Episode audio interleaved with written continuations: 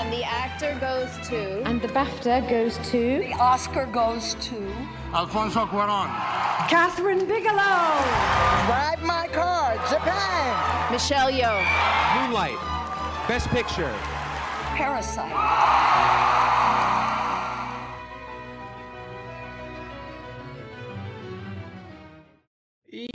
Estamos de vuelta, gente bonita, aquí en el podcast de la estatuilla. Esta semana toca hablar de las películas internacionales nominadas al Oscar 2024, la categoría internacional que siempre o casi siempre es una maravilla, siempre encontramos pura, pura calidad.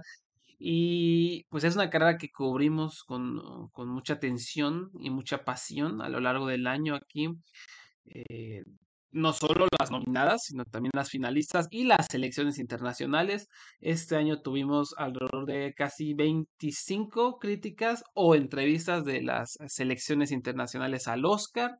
¿no? También vamos a aprovechar este, este programa para hablar de algunas de estas selecciones que a lo mejor no llegaron lejos, pero que son muy buenas y que vale la pena ver, ¿no? Para que también las vayan anotando. Y para hacer todo esto, por supuesto, me va a acompañar el buen Jorge Espinosa. ¿Cómo estamos? Hola, hola, pues bien, bien, bien, aquí muy, muy a gusto, muy feliz de poder cubrir la carrera internacional, como siempre es una, son películas de las que hablamos a lo largo de todo el año, hay de las, de nuestras películas favoritas usualmente están luego entre las selecciones, tal vez no las finalistas, tal vez no las nominadas, pero las selecciones siempre traen cosas muy, muy interesantes, y este año creo que es de esos años en que eh, no hubo malas nominadas, ¿sabes? Desde las finalistas podíamos ver bastante calidad y en las nominadas finales también es una muy buena combinación. Hay algunas que tal vez nos hubiera gustado que estuvieran y no están, pero hoy les vamos a dar espacio, entonces, eh, muy contento. De acuerdo. Me atrevo a decir que entre las nominadas de este año tendremos a tres de las mejores películas de la década. Así lo pongo, así de fuertes este statement, ¿no? Creo que de verdad hicieron buena chamba eligiendo a las a las nominadas y pues las que se quedaron en el camino. Entonces, vamos a hablar de cada una de ellas. Por supuesto, nominadas son de Zone of Interest de Reino Unido, Yo Capitano de Italia, La Sociedad de la Nieve de España, Perfect Days de Japón y The Teacher's Launch de Alemania. Vamos a comenzar, vamos a comenzar, que será ahora por, por Yo Capitano, que fue la, la sorpresa, digámoslo así, de las nominadas. E, estuvo raro, ¿no, Jorge? Porque sí la estaba nominando, sí recibió algunos premios precursores. En los Globos de Oro fue que, que estuvo por ahí nominada. Y, y, aún así como que no nos animamos a predecirla, no nos animamos porque había otras películas como que estaban empezando a tener más fuerza, como Totem, ¿no? Películas más emotivas. Estaba, por supuesto, la selección de Francia, estaban las posibles sorpresas, pero pues no, eh, nos fuimos, eh, así que no la predijimos nadie y aquí está. Y tiene cierto sentido ya que la ves, ya que entiendes que es una película muy accesible a pesar del tema. Eh, pero bueno, Yo Capitano es dirigida por, por Matteo Garrone, selección de italiana, y sigue muy simple la historia, sigue un par de adolescentes senegaleses que quieren eh, viajar de Dakar a Italia, ¿no? O sea, quieren emigrar. Eso es todo, pero obviamente la película trata sobre este trayecto tan duro por el que atraviesan los migrantes que, quieren llegar a Europa. Eh, Jorge, ¿tú cómo lo viste? Eh, ¿Por qué crees que es una película tan accesible, que ha gustado tanto? También estuvo nominadísima a los European Film Awards, a Mejor Película, Mejor Dirección, Mejor Actor. Eh, ganó en el Festival de Venecia el Mejor Dirección y el premio a Mejor Actor Joven de Seydou Usar, el, protagonista. ¿Tú qué te pareció? ¿Por qué, ¿Por qué está gustando tanto Yo Capitán? Debimos, debimos predecirla. Eh, creo, creo que es, es, es sumamente accesible, Yo Capitano, es bastante llevadera. O sea, le decía a Ricardo, es que, es que es una película que aunque trata de migración, hay ratos en que se siente como un road trip. Y luego la película recuerda que es de migración y ya se pone oscura, pero luego otra vez como que es llevadera. Es, es, muy llevadera, o sea, incluso las personas con las que se encuentra el protagonista a lo largo de la historia son como estos arquetipos, como el maestro, las personas buenas, ¿no? O sea, tiene, sí es como es raro porque sí pasan cosas feas porque es de migración, pero tiene este sentimiento de feel good movie raro, ¿no? Sí. Pero como que lo balancea bien, yo creo que lo balancea bastante bien. Creo que no debemos sorprendernos cuando ya ves que es Mateo Garrone, ¿sabes? O sea, la academia ya ha visto su trabajo también. Pinocho estuvo nominada a, dos Oscars en su, en su año. Eh, él dirigió este Pinocho que estuvo a maquillaje y vestuario, sí, maquillaje y vestuario. Y, y pues creo que si ven esa película, creo que pueden ver un poco el tono que tiene. O sea, sabe manejar lo oscuro, pero siempre sin llevarlo a algo deprimente, ¿no? O sea, creo que incluso en las partes más oscuras es como que, bueno, algo bueno va a venir, ¿sabes?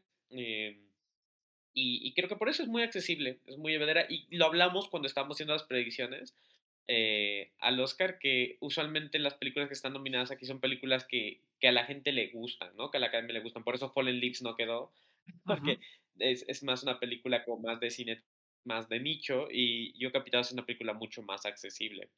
Ah, está interesante y visualmente está preciosa, ¿no? O sea, bueno, la fotografía se hizo preciosa. Sí, e, e, es muy destacado el apartado técnico, pero sé hay que decirlo, para mí es fácil, la, la peor de las nominadas, me gustó, pero sí creo que, eh, eh, Jorge, te dije, ¿no? La sentí como si fuera una película muy blanca sobre un tema africano, ¿no? Sí se siente como un toque medio comercial, aunque habla de la buena dirección de Garrone, todo lo que dijiste, ¿no? Que, que a pesar del tema te, lleva de la mano muy bonito y se siente como un road movie eh, ligero. Pero sí, sí siento que por e, este toque blanco del director europeo la, la llega a hacer parecer un poquito una película eh, muy reductiva de lo que es la experiencia de los migrantes, porque al fin y al cabo es de estos chavos que simplemente quieren ser artistas, ¿no? Quieren dedicarse a la música e irse a Europa, ¿no? Y ay, qué padre, eh, tomo la decisión de la noche a la mañana y vámonos, ¿no? Como que no se dedica a mostrar el por qué en realidad están emigrando, o sea, e, es como parte desde un punto muy personal, desde esta situación del chamaco que quiere ser artista en vez de realmente abarcar todos los problemas socioeconómicos que existen en el área. No siento que eso puede ser un poco reductivo y también el final, o sea, sin spoilear, pero el, e, el final corta en un momento donde, pues, ¿qué? O sea, como que no es es que, es que es difícil decirlo sin, spoilers. Pero creo que después de, que acá la película viene la parte más difícil. O sea, increíblemente viene la parte más fea y más dura. Bueno, no sé si más fea porque todo el trayecto es, feo y duro, pero va a pasar algo probablemente desagradable.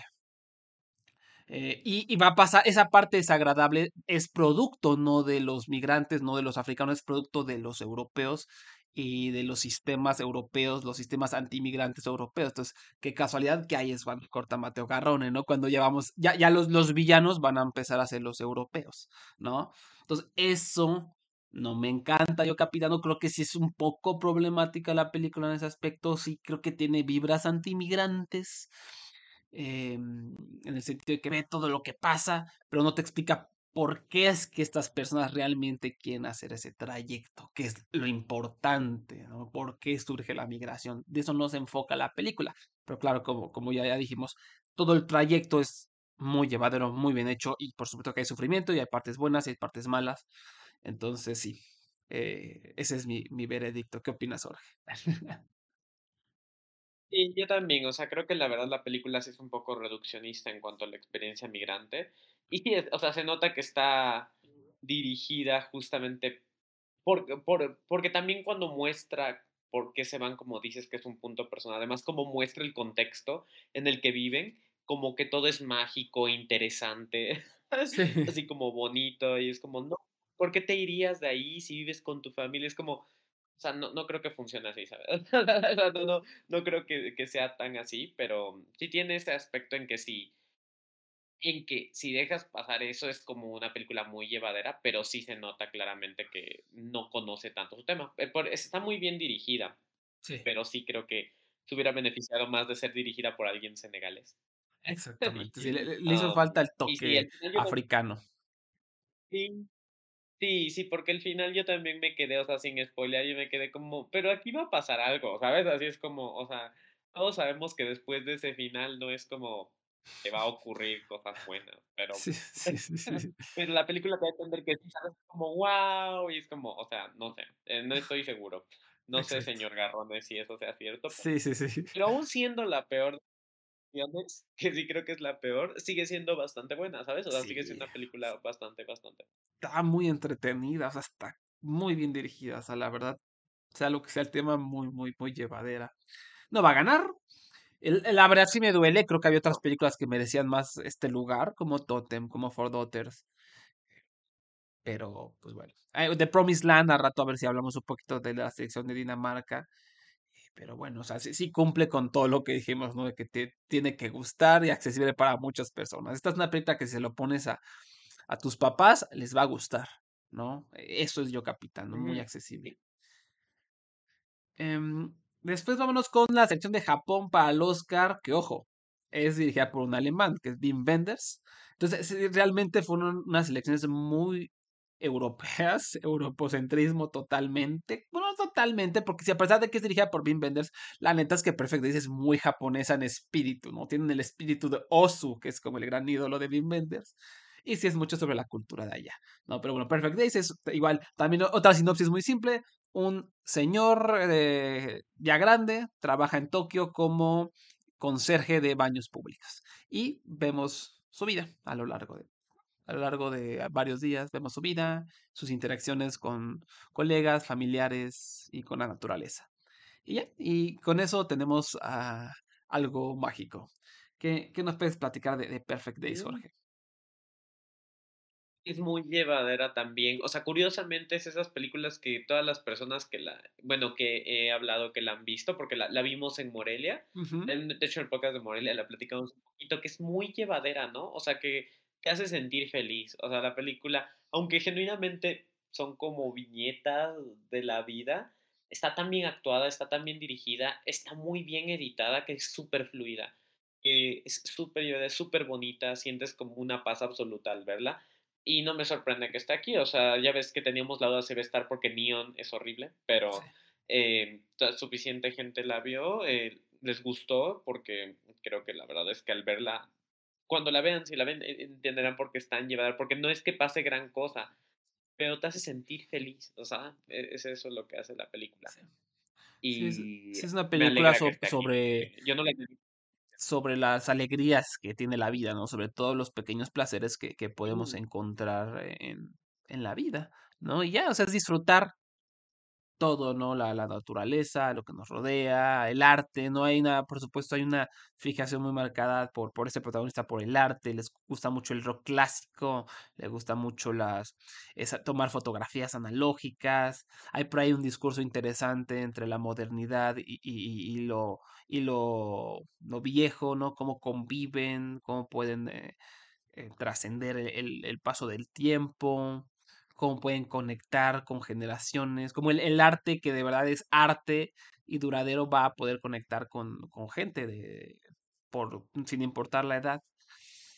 Y la fotografía preciosa, o sea, gente también que le guste Japón, que le guste la cultura japonesa, pues creo que, que se va a sentir hechizada, hechizado por este, este bonito poema, ¿no? Es como un poema a Tokio, a sus baños y a la vida. Y totalmente, totalmente es muy... Creo que no hay mucho que spoilear en esta película. Sí, Más que nada es la experiencia de verla, ¿no? sí. Eh, creo que está muy, muy linda. Y qué, bueno que sí se puso. ¿Quién sabe cuándo llega acá a México? Llega por Movie, ¿no? Llega ya el Movie la 14 de febrero. El 14 de febrero la van a estrenar. Obviamente van a ser poquitas proyecciones porque está en una época bastante dura, ¿no? En cuanto a competencia, está, se estrena el mismo día que The Zone of Interest, se va a estrenar el mismo día que películas románticas del montón, va a estar ya con toda la carga que viene de Anatomy of a Fall, de May December, de este, el reestreno de Killers of the Flower Moon, de mil cosas más. Entonces, eh, no creo que sea tan fácil de verla en todo, en cualquier cine, sobre todo si viven alejados de, de la Cineteca o del Cine Tonalá, todos estos cines independientes. Pero, o sea, no, no, va a ser fácil encontrarla en Cinemex y Cinépolis, es a lo que voy. Pero eh, si por ahí pueden hacer el viaje, les queda cerca, la verdad es que sí es una película muy, muy bonita de apreciar en el cine. Ah, eh, eso sí, eh, hay que advertirles que pues, les toca un público este, infantil, tontos, boomers, que, que no aprecien, que se aburren, la van a pasar mal, porque se la van a pasar con el celular, porque van a decir es que no está pasando nada, ¿no? Y, y, pues les van a dar la experiencia. Eso sí, les advierto que tengan cuidado. Y pues ya, no, este, Sí, algo más. alguien se puso a grabar. Ah, no, mi, mi horrible anécdota de cómo alguien en mi función se puso a grabar la película completa y Oh, en Morelia, aparte en Sí, Morelia. horrible. Sí. En Morelia, en Morelia, sí, fue, espantoso. Ah, No, sí, Además, sí, véanla, es muy bonita, muy bien actuada además, muy bien. sí.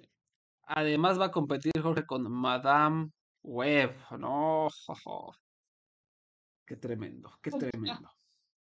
Este, después, después tenemos The Teacher's Lounge de Alemania, que esta nadie como que la daba, nadie la aprecia, porque pues no la vieron, no salió de Cannes ni de Venecia, pero gente de cultura, como Jorge y como yo, que tuvimos la tremenda, enorme suerte de verla durante Berlinale, eh, pues sabíamos que esta era un peso pesadísimo, ¿no? Este, arrasó en los Óscares alemanes, los German Film Awards, derrotó a All Quiet on the Western Front allá en Alemania, ganó todo, actriz, guion, edición, película, dirección, no, todo, todo lo ganó.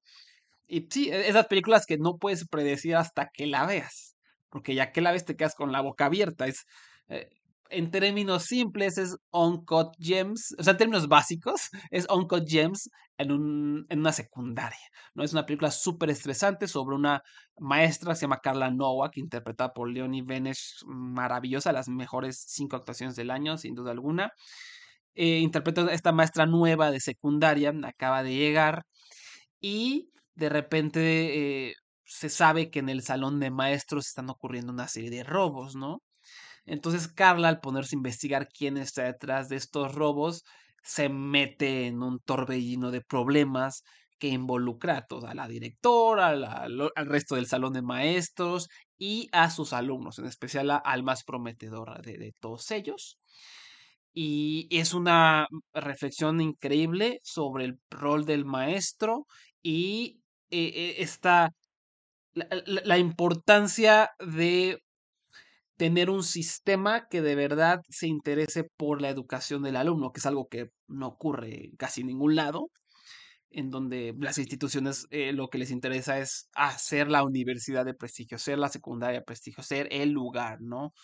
O sea, no, no importa sacrificar a los individuos con tal de que la institución sea la que, eh, la que salga avante. Y, lo hace con un montón de estrés, lo hace con un, desarrollo tremendo de personajes, una actuación maravillosa, como ya mencioné. Esas películas que Jorge, o sea, nunca nadie la mencionará el mejor diseño de vestuario, pero para mí esta tendrá que contender. No, no, no es que tenga el diseño de época con la, el cosido impecable, no, no, no. Es una película que utiliza el vestuario para comunicar su película, para comunicar los sentimientos de la película, ¿no? El, la, la maestra por algo usa cuellos de tortuga, ¿no? Y, tú sientes que, que ese cuello de tortuga la está asfixiando, igual nos está asfixiando a nosotros como público. Y, y fue una de mis películas favoritas del año pasado, como podrán escuchar en el, eh, por el entusiasmo de mi voz. Y, y no va a ganar, pero creo que en otro año. Es más, creo, Jorge, que si hubiera estado en Cannes, podría ganar. O hubiera podido ganar. El problema es que, es que existe esta extraña discriminación de que si no sale de Cannes, si no sale de, de, de, de Venecia, como que no la pelamos tanto, ¿no? Sí, totalmente. De, de hecho, ¿te acuerdas cuando, cuando la adquirió, la distribuidora que la adquirió en el Berlinale fue Sony Pictures Classic y de ahí dijimos, bueno, Sony va a hacer su trabajo, ¿no? Sí. Porque Sony logra meter películas a la carrera. El problema es que mete películas que nadie ve, nunca las saca, Sí. son un misterio. Pero si la ves, es obvio porque está aquí. O sea, el final es impactante, toda la película es súper tensa, es muy buena, es- está muy buena. Y de hecho, sí es como de, de, de las, de las mejores, de las que estaban finalistas y de todas las elecciones. Qué bueno que sí logró entrar y por eso creo que mucha gente no lo está apreciando como dices porque no se había visto, pero sí es una excelente película, una excelente película que creo que si tuviera la maquinaria que, como dices, si hubiera salido de Cannes y tuviera la maquinaria que tenía Neon detrás, también estaría como Anatomy of a Fall, nominada actriz, nominada película, ¿sabes? Porque es de esas Sí. películas que creo que la ves y dices, ¿cómo no está más cosas? Sí. ¿Sabes? ¿Cómo no está a más cosas? Sí, Pero sí. bueno, al menos lo pudieron meter aquí. Es bueno. es- Sí, sí, so- Sony Pictures es como este, esta arma de doble filo, ¿no? O sea, sabes que si la agarran, por lo menos de- es bastante posible que la nominen, ¿no? Porque ellos hacen su chamba. O sea, yo, yo no vi, Jorge, a, a- a ni un crítico gringo durante ve- vera- perdón, durante invierno, otoño, que, que hablar de esta película. O sea, por ahí vi alguna Ward Pundit que la vio en Telluride, pero no vi a nadie que dijera, ah, The Teacher's Launch, ah, sí, es una... la-". No, nada, cero, cero. Pero lo que sí vi es publicidad. Vi a Leonie Benesch ahí en, en la, en la gala del Museo de la Academia cuando repartieron los Oscars honoríficos. Vi, vi eh, For Your Consideration por aquí. Vi un montón de posts de Instagram de Sony Pictures Classic con esta película, esta película, esta película. Vi mucha dedicación por parte del equipo de marketing. Y dije, o sea, eso simplemente me aseguró que, que sí le iban a nominar, ¿no? Que, que es una película fortísima e Mm, inolvidable, el- ¿no? Que cumple con todo. Justo, el problema de Sony Picture Classic es que se van a categorías específicas, ¿no? O sea, Sí. eh, no, no, no apuestan en grande, van, porque por ejemplo, el año pasado lo vimos con Living, se fueron por actor y guion adaptado, y ya. ¿Sabes? Ya. Es como que no, no voy a proponerle más cosas, es como tengo presupuesto para estas categorías, y en esas categorías estuvo en todos los premios. No la veías en, en vestuario, no veías Living en, en película, no veías Living que en fotografía, que tenía tantos apartados técnicos destacables, Sony fue como, no, actor y guion adaptado, actor. Ujú. Y con The Teacher's Lounge fue eso, fue como película internacional, película internacional, ¿sabes? Sí.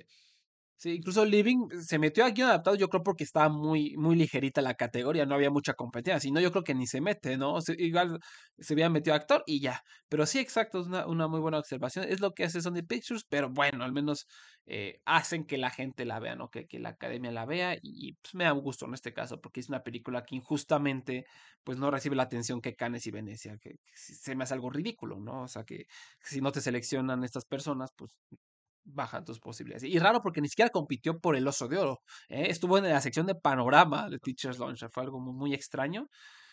Y pero igual arrasó en los premios de Alemania y mucha gente la vio. Y acá en México, quién sabe si se, llega a ver. La verdad, no creo. Creo, Jorge, que va a llegar un día en iTunes.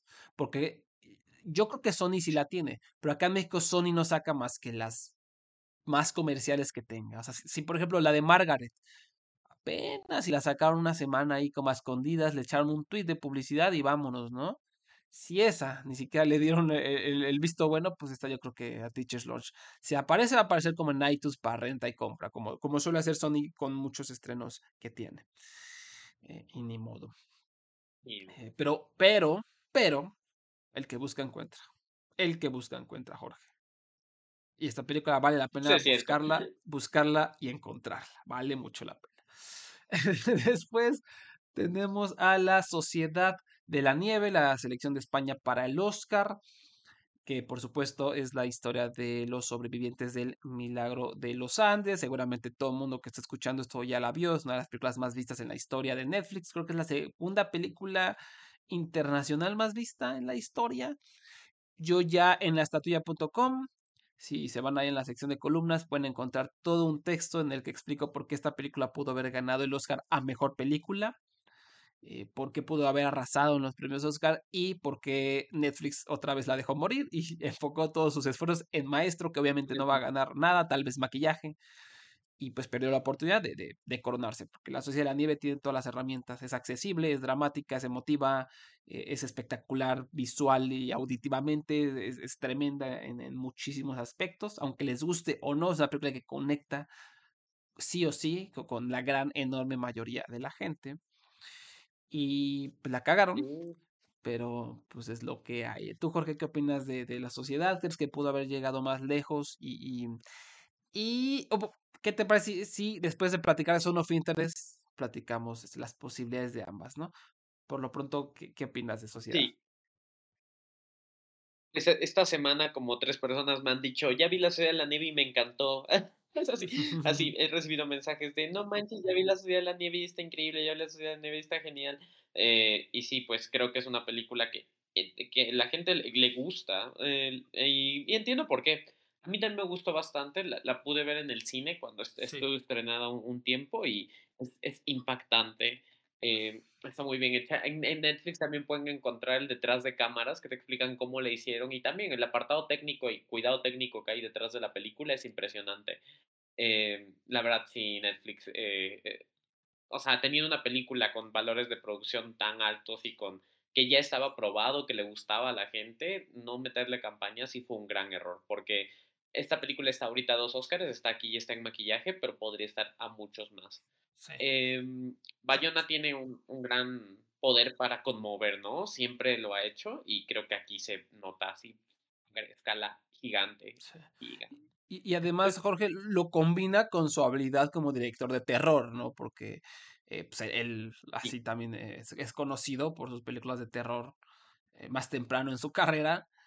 Y, y lo ves, lo ves en el choque y en la avalancha. O sea, son de las secuencias más escalofriantes que puedes llegar a ver en el cine. O sea, es, es como yo estaba llorando, yo en el cine estaba llorando. A lo mejor, eh, no sé si en Netflix se sienta con el mismo impacto, pero en el cine se, se sintió así como la, la experiencia más aterradora y, y claustrofóbica y escalofriante y, y sientes que te están abofeteando por todos lados, sientes que te quita el aliento, o sea, eh, y es un logro de dirección impresionante. Ya lo he dicho en este podcast, creo que simplemente por esa escena del choque tendría que haber sido Bayona que, que haber estado nominado a, mejor director.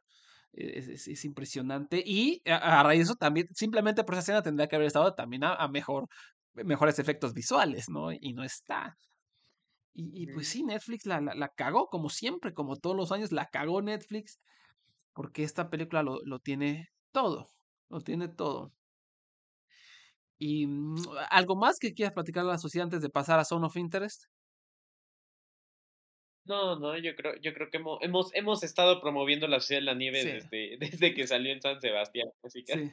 Sí, porque desde San Sebastián, si ustedes recuerdan, yo les dije, ojo, ojo, porque esta película rompió el récord de la audiencia.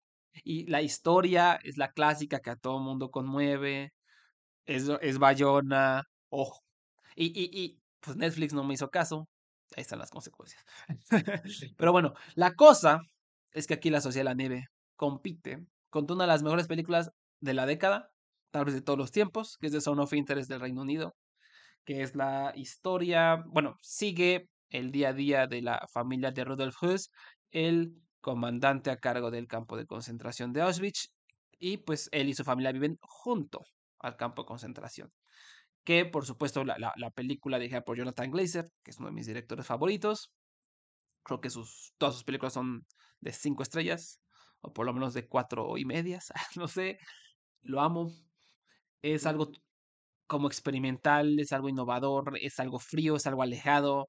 eh, toda la película te la muestra como si alguien hubiera puesto cámaras de vigilancia e- en, en la propiedad de esta familia y, y la película simplemente fue una edición de, de lo que capturaron estas cámaras y es una observación de lo que es la maldad, de cuál es, que, una persona no simplemente es un monstruo porque sí, ¿no? sino que hay algo detrás de todo esto, hay todo un sistema que permite generar esa maldad y cómo esa, e- este sistema le, le- le- quita la empatía a, a- las personas y te hace eh, inmune a, a vivir con esto. Y esta es una película que se siente súper importante y súper fuerte porque parece que no aprendemos nada y es algo que permea y permea y permea y lo estamos viviendo ahorita con gente que está celebrando, se, se pone con sillas, ¿no? Israelíes, puntualmente israelíes, que sacan las sillas de playa en la colina y se pone a celebrar que están bombardeando y matando a niños y a adultos y a perros y a gatos ahí en Gaza, ¿no? Y para ellos es totalmente normal y es escalofriante y ese- esos mismos escalofríos es lo que te provoca ver The Zone of Interest, que es una película sumamente inteligente, innovadora, impresionante y, no sé, creo que el otro día Jorge vi un tweet que, creo que eh, resume perfectamente eh, lo- lo que es esta película, que es que si Stanley Kubrick siguiera vivo, seguramente, seguramente no estaría impresionado por muchas películas, pero una película que sí lo impresionaría mucho sería The Zone of Interest. ¿Tú cómo ves? Creo que todo lo que dices es muy correcto. A mí, mm, conforme más pasa el tiempo, es de esas películas que se te quedan en la mente y van creciendo. Yo no puedo esperar para volver a verla en el cine. Se estrena también el 14 de febrero ah, acá en México. Entonces no No puedo es una gran fecha, a Jorge, no es Eh, una gran estado fecha, Ya, me- ya me imaginé a la no pareja que quería ir a ver este, la de Sydney Sweeney, ¿no? Que quería ir a ver, no sé, Madame Web, a ver algún rom-com que esté en cartelera, El Ciclo Amor, ¿no? Con eh, 500 días con ella, tal vez. Y chin, están agotados los boletos. ¿Qué podemos ver? La zona de interés. Ah, a lo mejor La es algo sobre intereses amorosos. Vamos a verla. Y pum, se arruinó su 14 de febrero. Sí, no creo que es la mejor película para verla esa fecha. Grande, Diamond, Sobre grande. todo porque además es una película muy difícil de... Es, es muy difícil de vender la película, o sea, creo que es complejo, pero creo que la fecha no ayuda en nada y eh, Diamond ha mantenido el, el marketing como... ah, de por sí, la propia distribuidora en Estados Unidos, que es A24, la ha mantenido el, el marketing como muy callado, que la verdad el principal marketing es que está nominada al Oscar, ¿sabes? Ese es como el principal punto de venta. Entonces, si tú vas al cine y dices, ah, voy a ver de las nominadas, y vas el 14 de febrero sin saber de qué va de Son of Interest, pues puede ser como un poco impactante, un Sí. poco inesperado. Pero la Sí. verdad es que es una película bastante, bastante buena. A mí, a mí, te- insisto que creo que quiero volver a escuchar el score porque yo creo que el score sí es el mejor del año. Son solo Sí. 10 minutos, pero son 10 minutos impresionantes de Mika Levy, impresionantes, o sea, de música. Así yo estaba pensando y dijo, quiero volver a escuchar eso porque de verdad es, es una captura la sensación de terror, eh, como dice Ricardo, del infierno, así Sí. tal cual en música, eh, la frialdad con la que está grabada, pero creo que a mí, a mí me, me impacta mucho esa película y quiero volverla a ver. Estoy, estoy seguro que va a ser de esas películas. Cada año le digo a Ricardo que hay una película que me arrepiento de no poner en mi top 15 de, de la estatuilla, que pueden ver nuestros top 15 y estoy casi seguro que The Song of Interest va a ser esa, que digo, ah, tal vez debí haberla puesto Yo también. Yo también, lista. porque sí, es una película en la que pienso constantemente, en la y cada vez que pienso en ella me, me, me, me da un escalofrío. O sea, sí es una película que tiene un impacto duradero y, mm, y se siente como la, la representación más fuerte, más impactante de maldad que, que, he visto. No sé si impactante sea la palabra, pero ah, no sé, es que es, es ver a la maldad, es ver cómo opera la maldad. Me parece una, una obra tremenda. Creo que mm, ha gustado muchísimo, afortunadamente. Por supuesto que ha habido los percebes que, que no, mm, no entendieron y salen a Letterboxd de por una estrella y dicen es que yo para qué quiero ver a estos nazis en su día a día, les estás dando como visibilidad, algo, algo súper ridículo.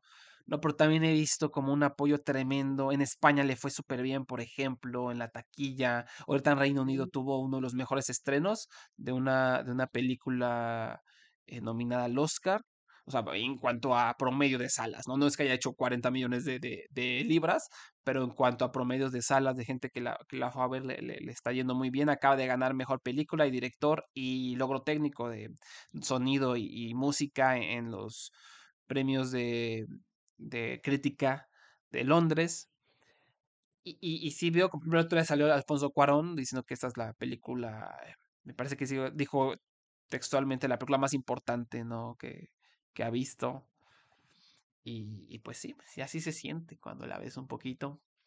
Pero sí, también advertencia que si estás esperando una película llena de emociones, no, es una película totalmente cerebral eh, que requiere silencio y requiere pensar y requiere sí, pensar mucho y, y requiere observar y, y analizar qué es lo que Jonathan Glazer nos está intentando decir.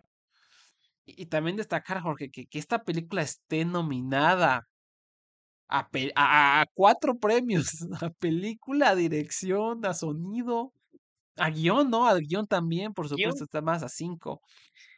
Eh, eh, esta cinco premios película. Jorge, esta película fría y desapegada, que, que creo que no tiene ni un primer plano, creo que no hay ni un primer plano en toda la película, No, eh, que tiene un una música, como dices, que evoca al infierno, es, es- es una cosa que yo nunca me hubiera creído, nunca me lo hubiera creído hace unos años y esto habla de, ah, e- e- el, el cambio que ha habido de mentalidad en la academia, ve lo importante que ha sido meter a gente internacional a la academia, porque estoy seguro que muchos gringos no la habrán pelado, y, y sé también que, que a la academia le encanta el holocausto, ¿no? Siempre, siempre meten algo sobre el holocausto, sobre la guerra, y, y pues aquí fue una, una tormenta perfecta, ¿no? Y ahora sí no me deja de impresionar que esté nominada. Este, este tipo de películas que nunca, nunca, nunca, nunca nominan. Sí, no, estuvimos hablando de eso desde la, desde que salió en Cannes, ¿no? O sea que ya se leía de qué iba, ¿no? Y que iba a ser como fría y que iba a ser, y decíamos como, es que aunque, aunque quedó en segundo lugar en Cannes, la verdad es que no me convence que vaya a estar nominada, ¿no? Y todo el, toda la temporada fue nuestra incógnita, pero lo logró, lo logró, ¿sabes? Es una película que no me imagino nominada. Hasta ahora me cuesta creer que lo esté pero me alegra mucho que sí, que sí esté. Ahora la pregunta es ya, después de que la, hablamos, la platicamos, es, ¿va a ganar? La, la, lógica dice que sí, ¿no? O sea, la lógica dice, sí va a ganar porque está nominada Mejor Película. Es la única que está aquí, de las que está aquí, está nominada Mejor Película, ¿no? Y usualmente eso hace la academia, es como, ah, la que está nominada Mejor Película gana internacional, ¿no? Lo vimos con Drive My Car, lo vimos con All Quiet on the Western Front, eh, pero el problema este año es que es que tenemos a la poderosa sociedad de la nieve y ahora la academia va a ver a verlas a las dos, ¿sabes? O sea, creo que la sociedad de nieve no se benefició de que no tenía tanta visibilidad como por justo por la mala campaña de Netflix, pero ahora que las van a ver a las dos, ¿podría pasar esa sorpresa? Sería raro, sería raro. No sé si haya habido un caso en que haya ocurrido, pero sí lo veo posible. No sé tú qué piensas. Si, hay un año en el que puede ocurrir esa sorpresa, es este. Porque La Sociedad de la Nieve es una película, como dijimos, que te conecta, que te emociona, que, que es inolvidable. Creo que, sobre todo los votantes, que, que sea como, ay, tengo hasta mañana para votar, hoy veo todas las películas, creo que se irían más fácil por La Sociedad de la Nieve. Ahora, si la vieron hace tres meses, yo creo que seguirían votando por The Son of Interest, porque Son of Interest, como ya dije, se queda contigo y se queda contigo y la vuelves a pensar y ya vuelves a pensar y, te sigue dando un escalofrío y es brutal. Y la sociedad de la nieve hasta cierto punto, pues a lo mejor no tiene ese factor ¿no? de, que sea tan mega inolvidable. Pero em, creo que es que sí puede pasar, sí puede pasar. O sea, porque recordemos, toda la academia vota, no solo los directores, ¿no? No solo los sonidistas, no solo los actores, perdón, los actores aquí van a ser clave. Son la rama más grande de toda la academia. Y pues, qué, ¿por qué películas se van a ir?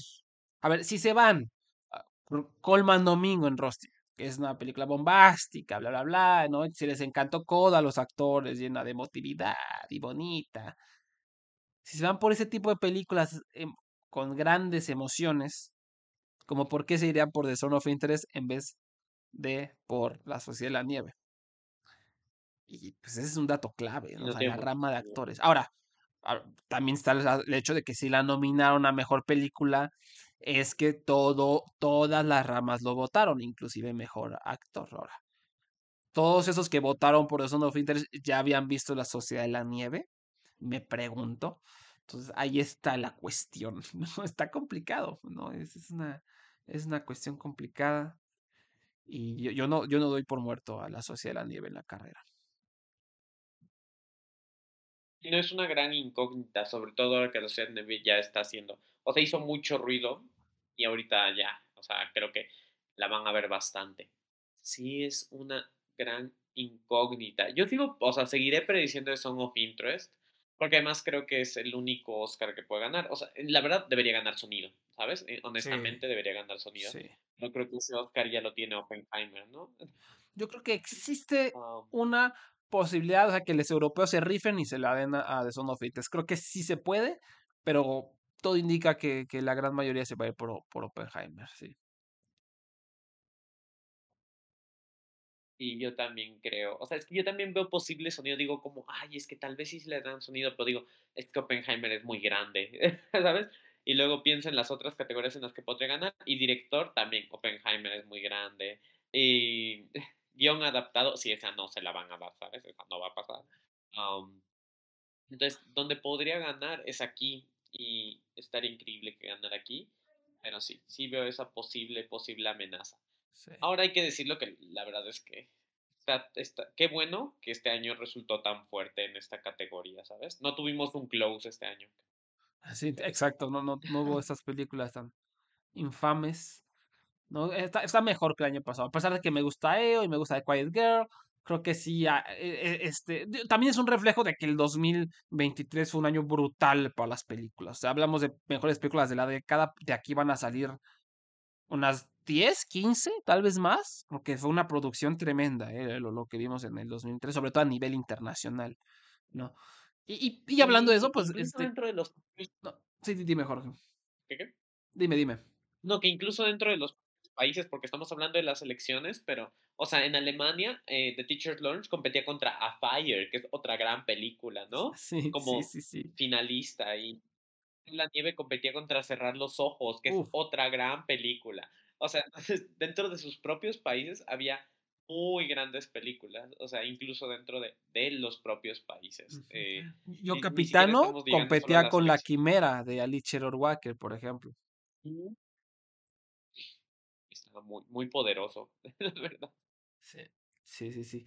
Y pues precisamente quedamos, además de estas nominadas, aprovechar la ocasión para darle un poco de luz a otras películas que no están nominadas, pero que vimos a lo largo del año y que vale la pena buscar, vale la pena ver, vale la pena darles la visibilidad, ¿no? Empezando con de Argentina, Los Delincuentes, una película que nunca van a nominar, nunca van a tener finalistas porque es reflexiva, es muy película como de crítico de cine, dura tres horas, e- es maravillosa, es sobre dos empleados de banco que, que eh, se ponen de acuerdo de alguna manera para robar un banco.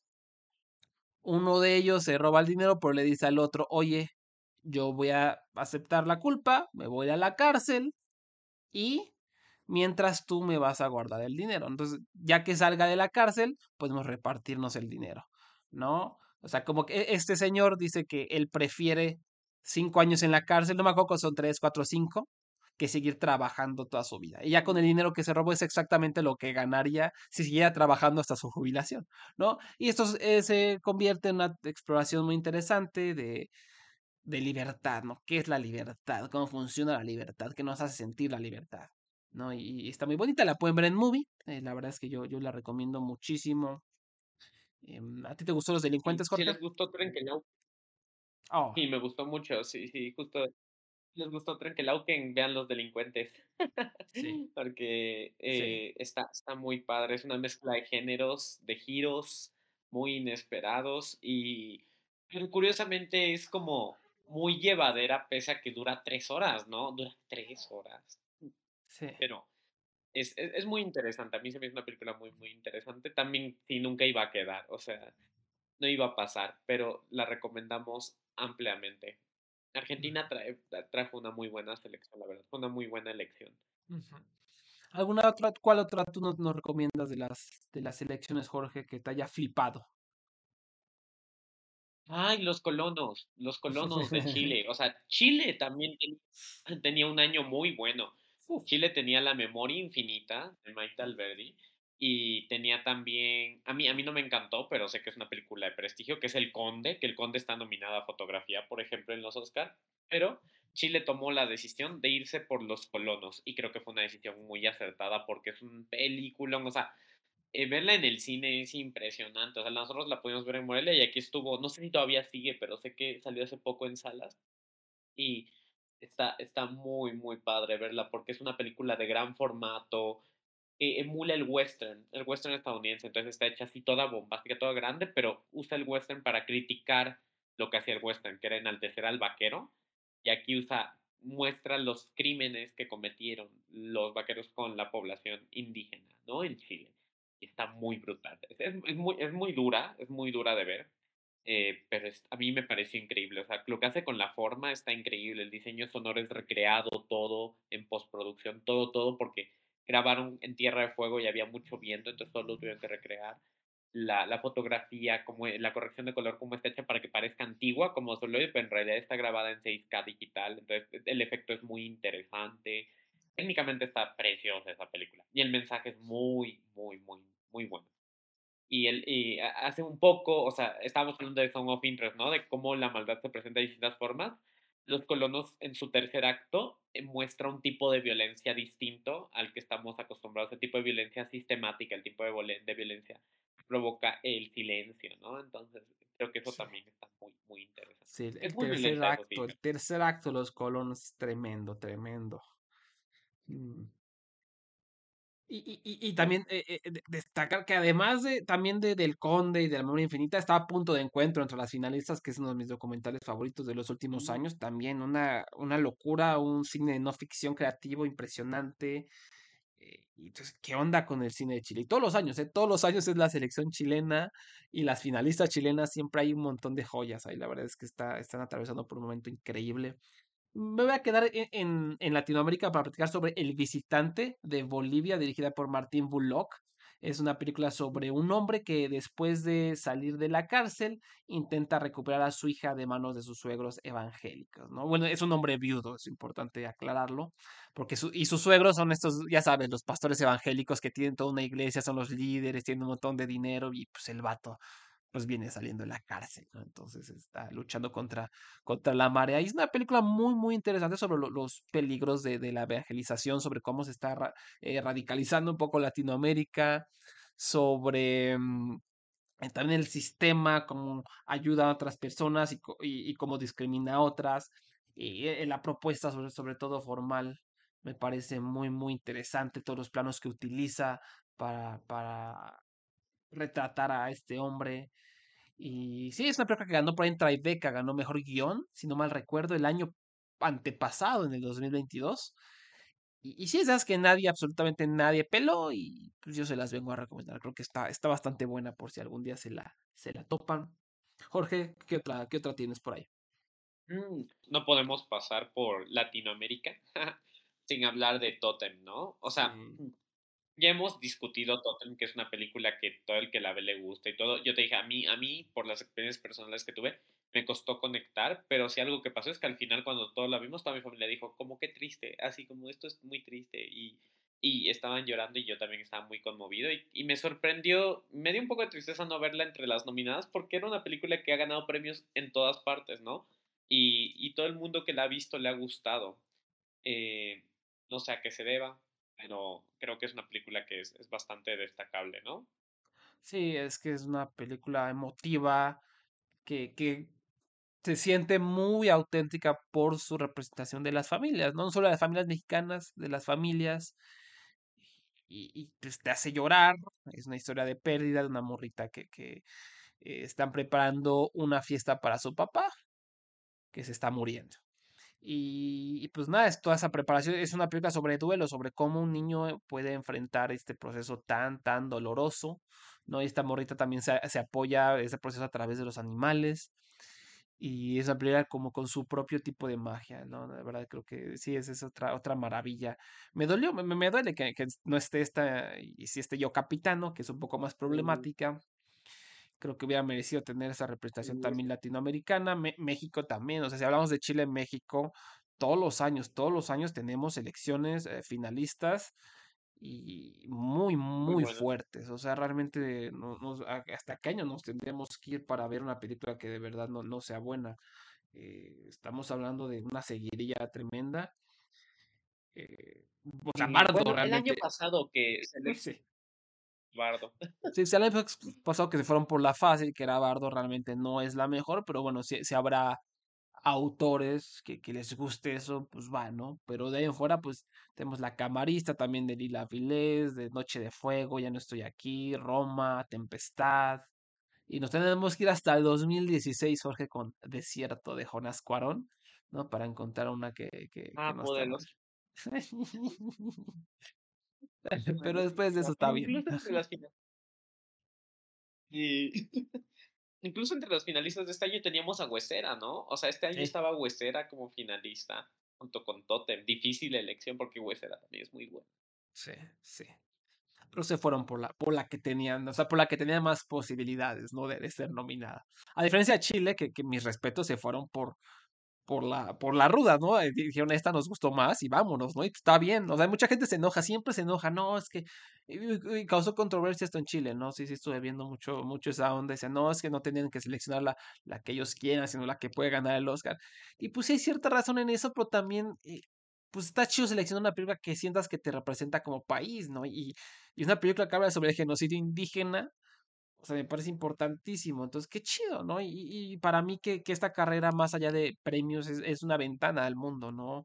Todas estas películas que le estamos platicando de alguna manera es una ventana a culturas, una oportunidad de descubrir nuevos cineastas, descubrir nuevas problemáticas sociales de todas partes del mundo. Me encanta, me encanta ver estas películas, aunque estén aburridas, aunque estén malas, siento que aprendí algo, siento que aprendí algo de una cultura, siento que hay temas que, que te permiten, no sé, de...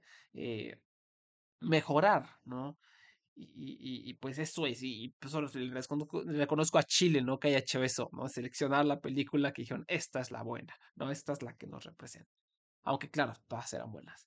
Eh, yo les voy a platicar sobre Bulgaria con Vlagas Lessons, dirigida por Stefan Komandarev. Es uno, un thriller tremendo, implacable.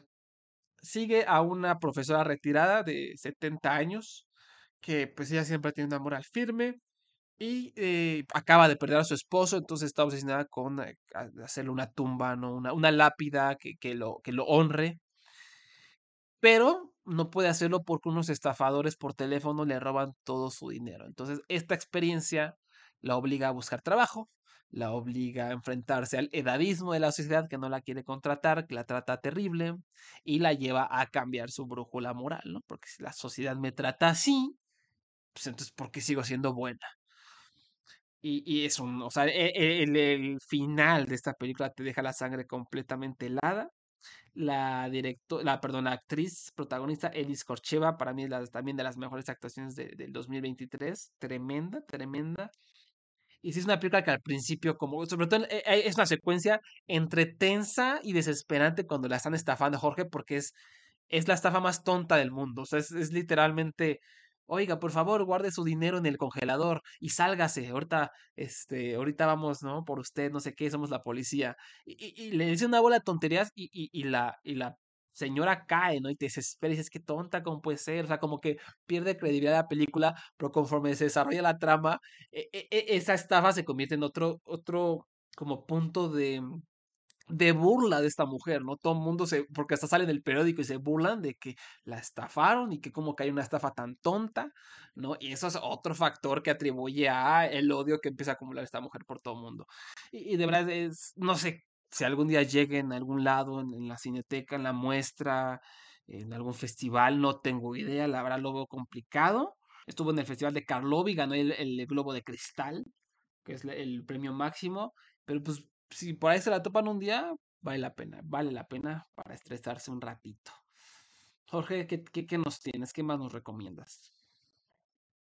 Una que quiero recomendar mucho es The Missing, The Missing, que fue de Filipinas. Es una película animada eh, con rotoscopía. Eh, la verdad es que está muy, muy padre porque es una película que mezcla ciencia ficción con fantasía y dos estilos de animación muy diferentes para hablar sobre el trauma sobre el trauma eh, de una forma muy empática y muy responsable, creo, pero a la vez es muy llevadera. O sea, la película es como, aunque es un tema fuerte y nunca le quita seriedad al tema, es una película que conmueve mucho por cómo trata su tema de una forma tan sensible. Creo que es una película muy sensible. Eh, el director, eh, que es Joseph Papa, Joseph Papa, si no me equivoco, uh -huh. ahorita les confirmo. Sí, Carl Joseph Papa, eh, hablaba justo de cómo era parte de la experiencia que él, que él había vivido, que le, que le, interesaba que más gente no la, no la viviera, ¿no? Y, y creo que lo plasma muy bien, plasma muy bien como la empatía que tiene por las personas que han pasado por, por lo que ocurre en la película. No sé cuándo llega aquí, apenas está teniendo su estreno, tuvo su estreno creo que en Europa, en Rotterdam, creo, uh -huh, ajá. y, y va, está Estados Unidos, en Palm Springs, si no me equivoco. Entonces creo que ya está como...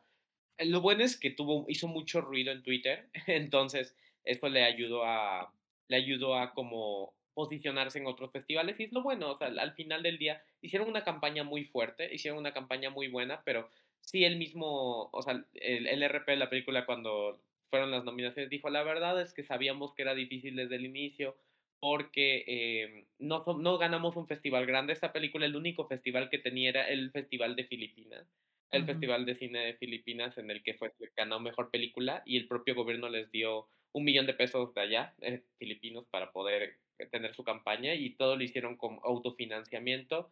y con viendo a Film Twitter fue como su target porque era lo que les alcanzaba. Y al menos me gusta que el ruido funcionó para que pudiera estrenarse en otros festivales y probablemente esperemos que llegue acá en algún momento, ¿no? Pero una película muy, muy tierna, ¿no? O sea, a mí, a mí me, me, me conmovió muchísimo, está muy preciosa. Es una pena que sí, pues lo que dijo el RP es muy cierto, si no tienes un estreno en Estados Unidos, si no tienes ningún festival grande que te apoye, es muy difícil que te vean, ¿no? Y eh, es, es, aquí le damos espacio, ¿no? De acuerdo. Va a llegar el 24 de febrero a Netflix Filipinas. Eso quiere decir que va a estar por en Internet, pero a veces esas películas que llegan a Netflix en ciertos territorios también llegan a otros. No sabemos si a lo mejor por ahí llega a México. A veces, Jorge, lo que llega a pasar es que llega, pero no aparece en el motor de búsqueda. Eso está rarísimo y suena de la verga, pero pasa. Es decir, tú buscas, le voy a hacer un ejemplo, Farja que es, una película importantísima que les recomiendo ver sobre el, ah, eh, cuando llegaron los israelíes a exterminar a Palestina, a matar a la gente. Una chica está viendo toda la matanza escondida desde un, no me acuerdo, un armario, un almacén. Y mm, es una película que salió en Netflix en varios territorios, Estados Unidos entre ellos, pero acá en México no estaba, no estaba, no sé nada. Tú buscabas en el buscador de Netflix Farja y no te salía nada la tuve que buscar, me parece que desde un link que un gringo compartió y ahí ya me aparecía. En, Google. Ajá, Poníamos en Google para le ponías en Google, ponías ver en Netflix y ahí te llevaba directo a la película. Y, y, ya de ahí la puedes ver. A la mejor en una de esas pasa con The Missing. Ahora, lo que les digo de Farja ya, ya la quitaron. O sea, a lo mejor fue que se les pasó la onda, no le pusieron el candado, yo qué sé. Eh, también pasó con un documental muy, muy bueno egipcio sobre una niña, sobre un gimnasio eh, callejero eh, en Egipto, donde entrenaron una campeona olímpica. Igual, o sea, no la encontrás hasta que alguien te pasaba el link, muy raro. Entonces, una de esas podría ocurrir con The Missing. Si, si vamos a estar al pendiente para pasarles el, link si es que eso ocurre, ¿no? Pero bueno, por lo menos ya va a tener esta, esta visibilidad y esta y este paso. A lo mejor por ahí llega algún festival mexicano, porque como acaba de decir Jorge, pues acaba de empezar su, su recorrido eh, de festivaleo por otras partes de, del mundo. Yo, yo les voy a platicar, les voy a platicar sobre qué les gusta. The Promised Land, The Promised Land de Dinamarca. Mats Mikkelsen, Dios mío, qué actor, qué actor. Esta es otra de las. O sea, es increíble que Mats Mikkelsen no tenga nominaciones al Oscar. Es, e-, es un hombre que lo hace todo bien todo el tiempo. Aquí es de mis cinco actuaciones favoritas del año.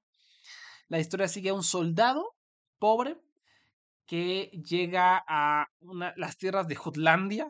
Son unas tierras como donde no, no crece nada, ¿no? No crece absolutamente nada. Al rey le encantaría que ahí se pudieran aprovechar esas tierras, que, que hubiera colonizadores que se aprovechen para enriquecer al reino pero nadie puede. Lo que ahí intenta crecer, todo se muere. Entonces llega este hombre, llega Max Mikkelsen, el soldado pobre, y dice, yo lo voy a lograr, yo lo voy a hacer, tengo un plan. Y eso es, eso trata la película Max Mikkelsen intentando sembrar cosas eh, durante dos horas. El problema, el problema es que estas tierras también están como cerca del territorio de un, eh, un Lord Nefasto. Lord Nefasto se llama casi, casi, el malo de Malolandia e, e, es de, los, de esos villanos, villanos que lo quieres matar, lo quieres abofetear, es nefasto, es terrible, es interpretado, déjenles digo el nombre, por Simon Venenberg, maldito asqueroso, lo odias, es un villanazo. Y, y, y pues entonces hace todavía que más apoyes a, Ludwig, el personaje más, para que logre su cometido, ¿no? Entonces, e, es una película como muy clásica, muy... Ah, no, no es convencional, para nada, pero sí es una película de época con estos vestuarios y, el maquillaje, las pelucas y la realeza. Se siente un poquito a la vieja escuela, pero en realidad también es la historia de un hombre que es totalmente frío, que está aprendiendo como a... que, que, que él tiene en mente algo, cuando llega a estas tierras, pero conforme pasa el tiempo, esa mentalidad comienza a cambiar por la gente que va conociendo. También tiene una actuación muy buena de Amanda Collin como una de las coprotagonistas, también para mí de, lo mejor, de las mejores actuaciones de reparto del año. Sale Christine Cuyator, porque creo que es una de las actrices jóvenes más brillantes del planeta, la, la protagonista de Ninja Baby y Sick of Myself, también está aquí, también cada vez que sale en pantalla se, se, roba miradas. Y sí, es, es una película épica, es literalmente una película épica histórica. ¿No? Y, de dos horas, eh, donde hay sufrimiento, donde la fotografía es increíble, donde hay unos valores de producción altísimos. a mí me encantó, creo que yo, yo, la considero película del 2024 porque, porque se va a estrenar en México en 2024, en algún punto, cuando Sima le dé la gana. Y, eh, y, es ahorita mi favorita, el 2024. Es, es, es, una cosa eh, genial. A mí me encantó. Creo que Jorge a ti te encantaría porque es como una película de época, épica, como con drama, con villanos super malvados, ¿no? Creo que, creo que está muy chida. Por cierto, yo Capitano sale en cines mexicanos el 3 de marzo. Me parece. el primer fin de semana de estrenos de marzo va a salir yo Capitano en México. Pero Promised Land, pues no, sabemos qué, qué onda. Eh, pues ya, Tendremos que, esperarla. Sí, porque los valores de producción, la fotografía es, es tremendo. Son esos paisajes desoladores, ¿no? Que son como un personaje más también, ¿no? Este paisaje donde no crece nada. Eh, me encanta, me encanta. ¿Qué, ¿Qué, nos tienes, Jorge? ¿Qué más, ¿Qué más nos recomiendas? Ah, yo quiero recomendar Inshallah Boy de Jordania, que es, ah, es que es, tan increíble esa película, a mí me gustó mucho. Es como un thriller. Eh, es, es, básicamente en Jordania. Eh, lo que ocurre es que por las leyes jordanas, una mujer queda viuda, pero solo tiene una hija. Y entonces, por las leyes, ella tiene que dividir la mitad de su herencia con su cuñado, porque la verdad es que quien debe heredar las, la mitad de su herencia, si ella tuviera un hijo varón, heredaría todo, pero como tiene un hijo varón, tiene que dividirse entre todos, entre ella y el, y el siguiente, y los descendientes hombres, parientes hombres del esposo, que en este caso es el hermano del esposo. Y eso lleva a que ella mienta que, que está embarazada y, y, que, que está embarazada un niño y eso es lo que deriva todo el conflicto, ¿no? Toda la película es una crítica justamente al sistema patriarcal jordano, ya como esta mujer busca salir adelante, busca salir de este lío para poder quedarse, porque le va a quitar su casa, su coche, y ella dice, es que no tengo cómo mantener a mi hija, y el, y el cuñado así le dice descaradamente, no, pues que se quede conmigo, te la quitamos, así, no te preocupes por eso, y es como, ¿qué? ¿Cómo? Así es indignante la película, pero está construida forma que aumenta la tensión en cada momento, en cada circunstancia, que tú te quedas como, no puede ser eso, ¿cómo, cómo, va, cómo va a salir de esta? ¿Cómo va a salir de esta? ¿Cómo va a salir de esta? Está muy bien hecha. Fue la primera película jordana en presentarse en Cannes y la verdad es que eh, está, está, está muy padre. Una pena que no haya quedado ni en las finalistas porque está muy buena. Pero... Pero sí, no sé tú qué piensas, Rich. También te gustó mucho, ¿no? También me gustó mucho, de, mis actuaciones favoritas, eh, muy tensa. La estuvimos recomendando con locura durante el Festival de Morelia, porque estuvo ahí un par de proyecciones. Y también fue de mis, de mis predilectas de estas, de estas finalistas. Bueno, de esas elecciones más bien. ¿no? Un buen, buen año para Jordania, ¿no? Jordania finalista de la Copa Asiática. Jorge, Jorge, ¿estás viendo la Copa Asiática de fútbol? La Copa Asiática. No, no la he visto. sin comentarios. Sin comentarios, así, absolutamente sin comentarios. Ay, Dios. Em, voy a hablar una que no me encantó, pero creo que hay algo ahí que vale, creo que podría llamar la atención a, a la gente, que es una película muy de cineteco, Creo que es una película que desaprovecha un poco su premisa, pero vale la pena comentarla. Se, trata de Citizen Saint, de la selección de Georgia, que también Georgia está haciendo cosas muy chidas en, el cine.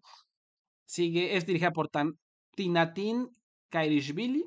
Sigue un grupo de mineros en una comunidad así chiquita, chiquita minera. O sea, lo único que hacen es ser mineros, ¿no? Naces, creces, coges, eres minero y te mueres, ¿no? E, eso hacen en esa comunidad, ¿no? Un grupo de mineros descubre que el santo crucificado al que le rezan, al santo que, ellos le rezan para que les proteja, volvió a la vida y está entre ellos. un día se despiertan y, el santo que se ha crucificado ya no está, está entre ellos, ¿no? Es humano, está entre ellos. Pero poco después del acontecimiento, entre más conviven con este santo, pues como que, ah, no les gusta, o sea, como que pierden la esperanza y, porque dicen, ah, es que este no es el, el, el, el, santo que yo me imaginaba. O sea, a mí me gustaba el santo que no me respondía, ¿no? El santo que, que yo le rezaba y mágicamente, obviamente esto explícitamente no lo dice, ¿no? Pero me, me gusta el santo al que le rezo y, y, y mágicamente creo que sí me la va a cumplir.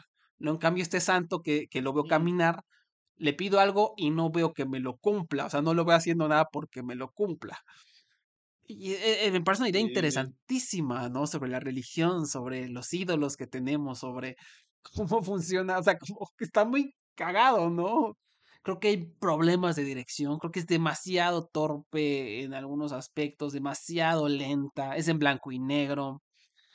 Creo que la nominaron, de hecho, los premios del sindicato de, mm, de fotografía americanos a mejor película, mejor fotografía en película extranjera, porque blanco y negro les mama. Y, pero sí es una idea genial, ¿no, Jorge? O sea, el santo se eh, vive, vive entre ellos y ahora ya no les cae bien el santo, ¿no? Este, o sea, recomiendo si se la topan, creo que vale la pena por lo menos reflexionarla, está, está chida. ya que estamos hablando de películas que no nos encantaron porque podrían gustar, eh, sí quiero recomendar eh, Vanelli eh, creo que a mí me gustó mucho el final de Vanelli Dama, ¿creerás? O sea, creo que es una película pesada. Eh, esta fue la selección de Senegal, si no me equivoco, ¿no? Sí, fue la selección de Senegal.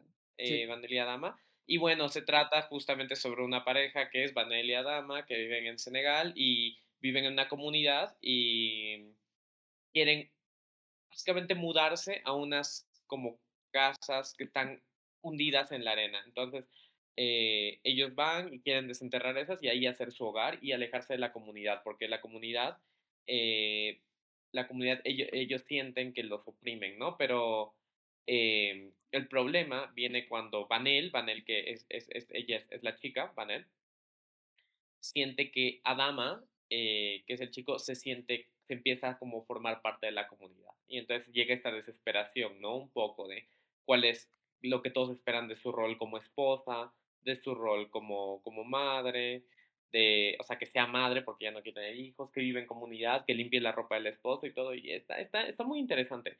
O sea, y creo que la fotografía está muy, muy padre y tiene unos planteamientos cool. El- creo que el problema es que es extremadamente reflexiva, ¿no? En- Veo, puedo ver a mucha gente que sí le guste por eso, porque sí es extremadamente, pero creo que eso la alarga muchísimo. Eh, tú también la viste, Richie, me No, yo me quedé dormido. porque O sea, sí me es quedé muy, dormido. muy pesada, Sí, es muy sí, sí.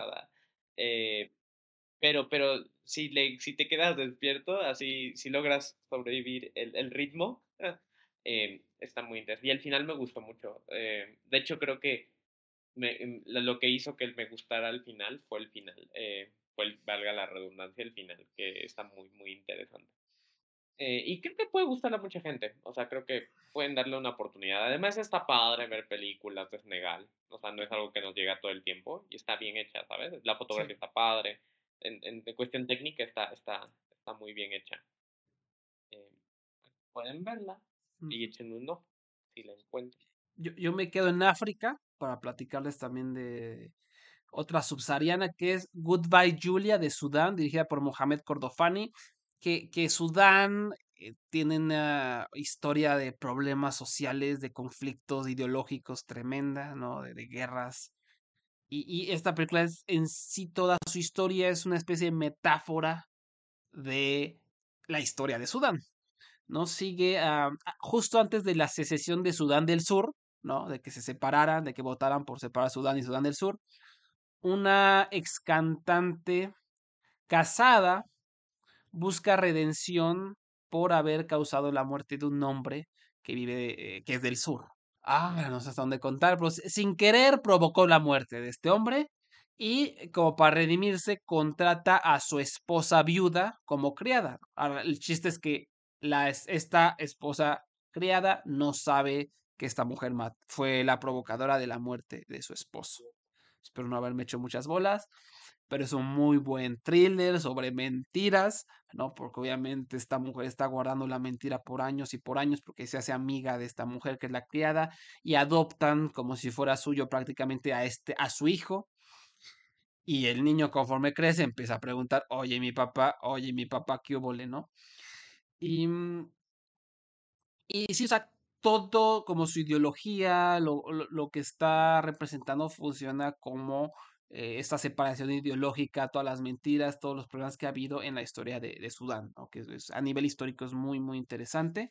Esta película ganó el Premio Libertad en la categoría Uncertain Regard en Cannes 2023 y también muy, muy bien actuada. Es una película que por ahí si algún día se la topan, si algún día la trae la, la muestra en la cineteca, la verdad es que yo, yo se la recomiendo muchísimo. Goodbye, Julia. Yo quisiera hablar de una película que eh, se llama Slow, eh, que es al, al inicio, bueno, al inicios del año pasado, en el Festival de Sundance del año pasado, eh, fue la selección de Lituania. Lituania y habla justamente sobre Lituania, ajá, y habla sobre la asexualidad, ¿no? Es, es bueno, es una pareja de, de dos personas que se enamoran, pero eh, la mujer es, ella es muy física, ella es, eh, ella es bailarina y requiere mucho contacto físico y el hombre del que se enamora es asexual. Entonces, básicamente, cómo se desarrollan su relación, cómo viven la sexualidad, cómo se entiende la sexualidad, cómo ella empieza a comprender qué es ser asexual y cómo él también expresa su amor a. No significa que no la quiera o que no la ame, pero la verdad no siente eso sexual. Entonces creo que es una manera, es algo que se retrata. La sexualidad no se ha retratado mucho en el cine y lo retratan con mucha sensibilidad eh, y de una forma bastante, pues no sé, que yo, yo creo que es bastante realista y bastante sin, sin, sin morbo, ¿sabes? Entonces creo que es una película muy, muy bonita, está, está, muy, está muy padre. Pensemos que tenía, porque ganó mejor dirección en la competencia en World Cinema Dramatic en Sundance, pero al final como que no despegó su campaña, ¿no? No quedó en las finalistas, pero vale mucho, mucho la pena. Sobre todo para dar visibilidad a un tema que casi no se habla y además es muy, es muy llevadera. Si les gustan las películas románticas, creo que podrían, podrían verla. Échenle un ojo. Ojalá llegue en algún punto, ¿no? Esta sí creo que la veo difícil que llegue en algún momento. Sí, siento Quizá. que de repente nos podría sorprender acá alguna muestra europea, algo así, pero sí, sí va a estar complicada, porque aparte pues ya pasó un ratito, ¿no? Que pues, tuvo su debut en Sundance y Mm, entonces pues sí habrá que buscarla en, en el mundo del internet.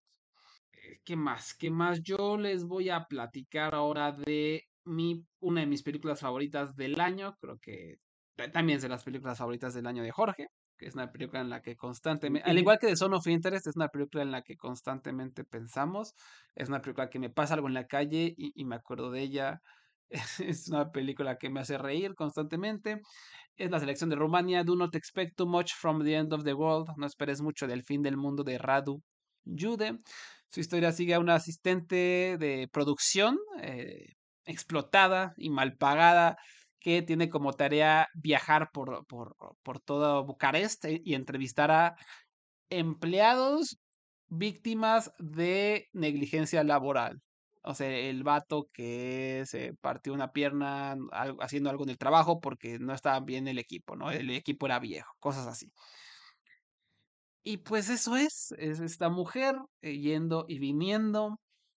Pero el chiste es que además de todo eso, tiene una cuenta de TikTok, tiene una un alter ego. Cada vez que puede se detiene y graba un video sumamente grosero en donde tiene una, adopta una personalidad misógina tipo, mm, ¿cómo se llama el rey de los misóginos de Twitter? Se me fue la, el nombre.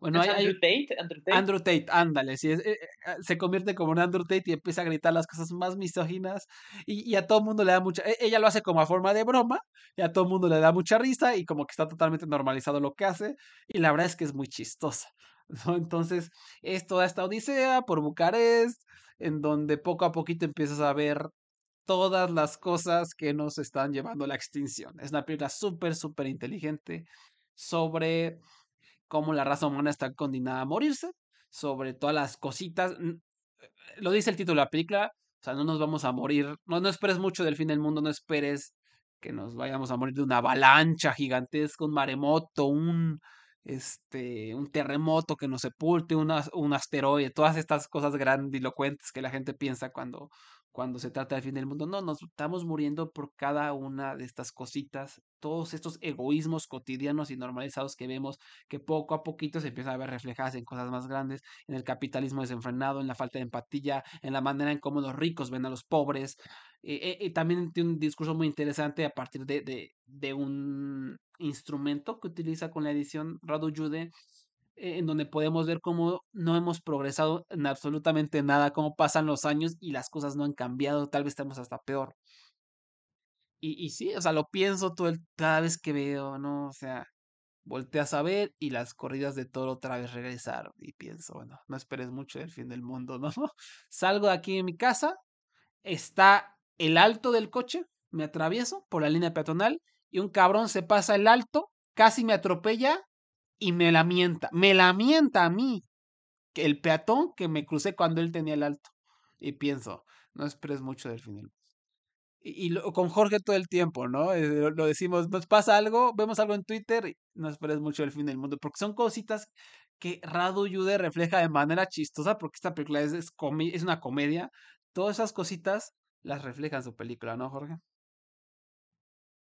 Sí, totalmente, totalmente. Yo siempre que pasa algo ridículo, porque además hay, hay yo, yo, para que sepan, trabajo en una agencia de publicidad y hay cosas que ocurren en la película que, porque es un ambiente similar que digo, ah, mira, esto me recuerda mucho a Radu Yude. Todo el tiempo le digo a Ricardo, ah, mira, esta anécdota que pasó hoy, eh, Radu Yude. Do not expect much to the end of the end of the world. Así. Entonces, eh, creo que es una película muy acertada, que encapsula muy bien el tiempo en que vivimos. Es de las películas que creo que en 20 años vas a regresar a ver y dices, así se vivía en el 2023, ¿sabes? Así se vivía. O sea, e, es tan precisa, es tan precisa. O sea, yo, yo decía, es que esto es tan chistoso, pero es tan realista, así, así lo vivo. O sea, así tal cual me siento, así siento estas experiencias. Pero lo captura de una forma que es entretenida. O sea, entonces es muy raro porque estás diciendo esto es inaudito, pero te da mucha risa. Es como eso, esa sensación de no sé si reír o llorar, creo que la captura muy bien. Radu Yude. Y ya va dos, o sea, sus últimas dos películas son increíbles. entre esta y eh, Bad Luck Banging o Looney Porn, que también la sacó hace dos años, creo que está. No, no puedo esperar a ver qué hace Radu Yude después, porque es justo, creo que es la muestra perfecta de cómo el cine, eh, este cine que experimenta con la forma, que es súper loco que es, porque ganó, ganó Rotterdam, si no me equivoco. Eh, ganó, e, esta película ganó Locarno, pero no, no mejor película, ganó la siguiente, como medalla de plata, pues. El Locarno, que es como el cine más experimental que siempre Ricardo y decimos, sabes que es el festival más, más mamador y así, pero te muestra como la experimentación cinematográfica, hacer cosas como poco convencionales, muy locas, muy no tienen por qué sacrificar y que una película sea divertida, ¿sabes? O que una película le hable a las audiencias. Creo que es la película perfecta para demostrarle, no por ser, o sea, no por ser una película que juega con la forma o que busca eh, experimentar, tiene por qué ser mamadora o alejar a las audiencias. Esta película de verdad conecta muy bien. O sea, creo que es una película muy buena, es, increíble, increíble. Mientras más la hablamos, más me gusta. Sí, sí, sí, sí. Eh, eh, con respecto a lo que decías de que en 20 años igual van a envejecer, yo, yo igual creo que lo puse en, en nuestro artículo de las películas favoritas, creo que si los, cuando los aliens, una civilización lejana o aliens o lo que sea, cuando lleguen, ya que estemos extintos, cuando lleguen y vean esta película, esta es la película que mejor les va a explicar por qué nos extinguimos. O sea, la mejor, no perfectamente va a explicar. Eh, y sin nada, para complementar, ganó precisamente el premio del jurado, eh, que es el segundo lugar en Locarnos 23, en un jurado en el que estaba Charlotte Wells, de, la directora de Afterson, muy, muy, muy buena directora. Y el Leopardo de Oro lo ganó Zone de Ali Amazedere, que fue una película grabada en secreto sin el permiso de las autoridades iraníes. No digo nada, me parece este dato interesante para tener en mente esta película por si algún día no la topamos, Zone, ¿no? Suena, suena interesante. Y se le ganó a la de Radu Jude, entonces también debe estar muy, muy buena. ¿Alguna otra, Jorge? ¿Alguna otra que, que por ahí te, haya gustado? Que quieras. Creo que hay, hay una que te encantó, que no has platicado, ¿no? También africana. Este. Ah, sí, poderosísima Four Daughters. obvio, obvio, no, no podemos dejar Four Daughters. Fue la selección de Túnez, eh, tunecina. También eh, estuvo finalista aquí, está nominada a Mejor Documental, que es, eh, yo esperaría que gane, pero ya sabemos que no sé qué esperar en esa categoría este año. Todos son, todas serían buenas. Pero hablando de internacional, Daughters eh, está increíble. Eh, es una película que es de no ficción, o sea, utiliza justamente el, en la, la, mezcla del documental y ficción para contar su historia. Se trata de una madre que es Olfa, que tiene cuatro hijas, pero dos hijas ya no están con ella. Entonces, para poder recrear esa experiencia, la directora lo que hace es que contrata actrices que ocupan el lugar de las hijas, pero el casting lo hacen junto con Olfa y junto con las otras dos hijas. Y para escenas que sean muy fuertes para Olfa, contrata a otra actriz que va a tomar el lugar de Olfa en esos momentos. Entonces, pero es como es, un, es una película muy interesante porque sí recrean estas escenas, que es Olfa criando a sus hijas para entender cómo se dio la tragedia, pero también graba como los, las discusiones y los momentos en que platican eh, antes de grabar la escena. Entonces Olfa discute con las actrices, dicen, pero ¿cómo pudiste hacer eso? Y dice, pues es que hice eso, es que no podía hacer otra cosa. Y entonces, pero nunca juzga a Olfa y nunca juzga a los personajes, sino deja que ellos mismos platiquen y saquen sus conclusiones. Porque creo que la directora es Kauser Benjania, ella eh, dijo en su discurso, ella eh, ganó Gotham esta película. Y en su discurso dijo algo muy interesante que dijo que la razón por la que le encantaba el documental es porque le, en un mundo donde todos queremos ver todo en blanco y negro, el, el documental le permite ver los grises. O sea, esta película le permite explorar. No es como el, la persona que hizo esto o el asesino que hizo esto, la, es como por qué ocurrió eso y cómo podemos evitar que vuelva a ocurrir. Y de eso se trata la película al final. Es un trabajo tanto de sanación para Olfa y sus hijas, como de explicación a la audiencia de que entendamos que las cosas son sistemáticas y que existen sistemas que provocan lo que ocurre. Es muy fácil señalar a una persona y decirle, tú eres horrible, pero es mejor entender por qué se dio eso. Y eso es, una película muy empática, pero que a la vez es muy creativa y utiliza el cine de forma súper creativa para, dar este mensaje. Entonces, creo que a mí se me hace una obra de arte, me encantaría que ganara mejor documental. Me hubiera encantado que estuviera nominada también a película internacional, pero me alegra que haya llegado a tener esta visibilidad, ¿no? Es, es un gran trabajo. De hecho, yo no sabía qué esperar porque la anterior película de Kusser Benjania, que también estuvo nominada al Oscar, la, El hombre que vendió su piel, no me había encantado, pero esta sí es. O sea, el paso del hombre que vendió su piel a Four Daughters es así abismal. O sea, y no puedo esperar a ver qué, qué hace después, ¿no?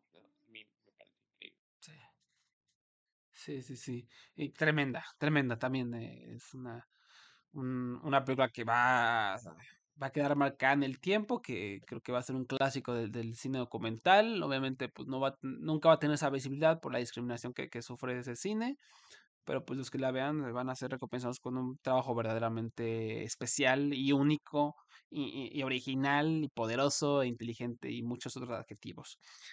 Ah, Hay, hay que echar hate, ¿no, Jorge? Hay que echar hate y hablar de nuestra poderosísima About Dry Grasses de Turquía, de nuestro queridísimo Ay, Nuri no. Bilge Ceylan. ¿Qué es esas películas, Jorge? La, la vimos juntos en, en la Cineteca, formó parte de la muestra pasada. Y, y es, eh, es de esas películas que te muestran que el cineteco mamador promedio realmente solo le gusta hacer contreras por ser contreras. O sea, realmente no, o sea, so- solo le gusta decir que una película es buena para mamar por, por las tomas, no sé qué, porque esta, este, esta About Drag Races tiene todo lo que odian supuestamente de las películas comerciales, ¿no? Que es sobreexposición, ¿no? Que es como personajes mal delineados. Es terrible About Drag Races, Jorge. Terrible, no, no, e- es que además son diálogos. Yo, yo ya había visto la película anterior de este director que fue El Peral Silvestre. Desde Cannes le había dicho a Rich, no, porque yo no puedo con El Peral Silvestre, que es, es la historia de un joven que regresa a Turquía y entonces tiene un montón de monólogos con un montón de personas, ¿no? Pero dijimos, bueno, además duran como tres horas, las dos películas duran como tres Sí. horas. Yo le había dicho a Rich, bueno, vamos a ver juntos About Time Gracias, tal vez me caía la boca, ¿no? O sea, en una de esas Sí. no es lo mismo o estoy como teniendo un prejuicio. Y verán que la película comienza y no parece que va a ir por ahí. O sea, en su defensa, como que la primera, los primeros 40 minutos, Sí.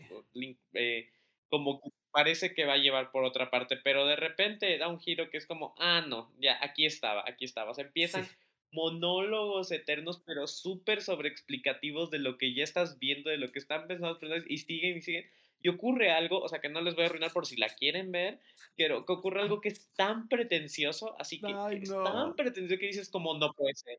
Sí. No puede ser que hizo eso, así es como hacerlo por hacerlo, o sea, eso es lo que decía justo Rich, o sea, el Cineteco Mamador se, se molesta de Marvel usa escenas de acción por solo poner explosiones o tal, no sé qué. Esta película usa un recurso así solo por ponerlo, o sea, solo por poder usarlo. Sí. es una cosa súper, súper mamadora, solo porque puede hacerlo. No, no tiene justificación alguna.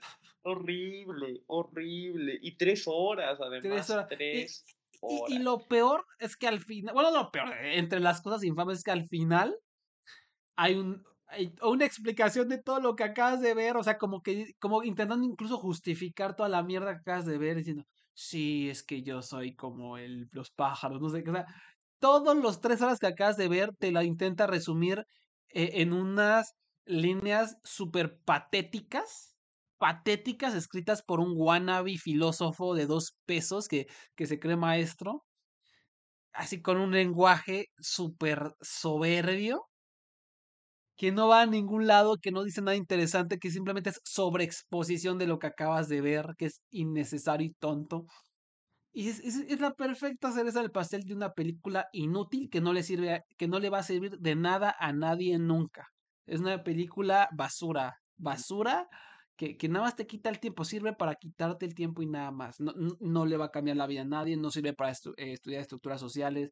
Hay muchas, si, quieren hablar de técnica, hay muchas mejores películas de este tipo que, que juegan con una técnica de una manera mucho más destacada, que, val- que vale la pena ser estudiadas en vez de esto, que no aporta nada nuevo en, en ninguna manera. Es tu película de cineteco mamador que, que es Contreras. No del cineteco mamador que ah, medio te recomienda cosas chidas, no, del Contreras, del que asegura que esta, por, por esa escena que acaba de mencionar Jorge, no, la, la más pretensiosa, eso la hace impecable y, y- y- y es valiente y audaz porque sabe utilizar los constructos del, de la- del silencio cinematográfico para causar una impresión duradera. ¿eh? ¿Ya saben?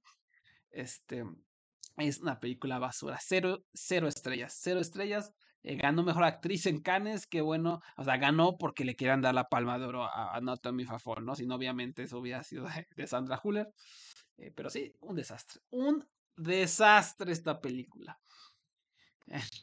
Horrible. Y cada vez que escucho cosas buenas, que además tiene muy buenas reseñas y todo, yo digo como que vi una película diferente, o sea, es, como, Sí. ¿por, ¿por qué? ¿Por qué? Pero sí, es, es la puras ganas de llevarla contra, o sea, no, Sí. Terrible, Sí, sí. Mal, mal, mal, mal. En fin, pues ya con, con esa nota de hate, eh, creo que ya no, no, no se nos olvide alguna otra, pero bueno, con esa nota de hate podemos acabar este bonito podcast de la estatuilla. Pueden encontrar todas nuestras críticas. Tenemos críticas de mm, críticas de mm, The Teacher's Lodge de Alemania, Los Delincuentes de Argentina, Omen de Bélgica, El Visitante de Bolivia, Retratos Fantasmas de Brasil, Los Colonos de Chile, Un Varón de Colombia, Concrete Utopia de Corea del Sur, que ahorita están cines mexicanos, les recomendamos mucho, un gran thriller, The Missing de las Filipinas, Fallen Leaves, tenemos entrevista con Alma Poisi, Autobiography de Indonesia, Hanging Gardens de Irak, Godland de Islandia, Perfect Days de Japón, Inshallah Boy de Jordania, Slow de Lituania, The Mother of All Lies de Marruecos, Totem de México, Son of Interest de Reino Unido, Do Not Expect Too Much from the End of the World de Rumania, Goodbye Julia de Sudán, Marry My Dead Body de Taiwán, Four Daughters de Túnez, 20 Days in Mariupol de Ucrania y La Sombra del Sol de Venezuela. Tenemos críticas de todas esas películas y además, por supuesto, la cobertura de El Rumbo al Oscar aquí en la estatuya.com, donde tenemos el calendario, las predicciones, eh, vamos a tener análisis de varias categorías. Ya tenemos análisis de las categorías de mejor corto live action, mejor corto animado. y Ya casi salen las de mejor corto documental. Igual en este feed de, de la estatua pueden encontrar el podcast donde platicamos sobre todos los cortometrajes, los 15 nominados y algunos finalistas buenos o infames. Y este podcast lo pueden encontrar en Spotify, en Amazon Music, en iVoox. Los pueden buscar como la estatuilla en LPMX, los podcast MX. Y en Twitter, Facebook, Instagram y threads en arroba la estatuilla. Y a ti, Jorge, ¿en dónde te podemos encontrar? También Twitter e Instagram como Jorge Cero y ahí puedo, ahí estoy compartiendo las reseñas, las opiniones, mis quejas de cómo no le faltan el respeto al documental y muchas cosas más. Ahí pueden encontrarme. Perfecto, y muchas gracias por habernos escuchado. Los esperamos eh, durante las siguientes semanas para la mejor cobertura de temporada de premios. Hasta la próxima, bye bye.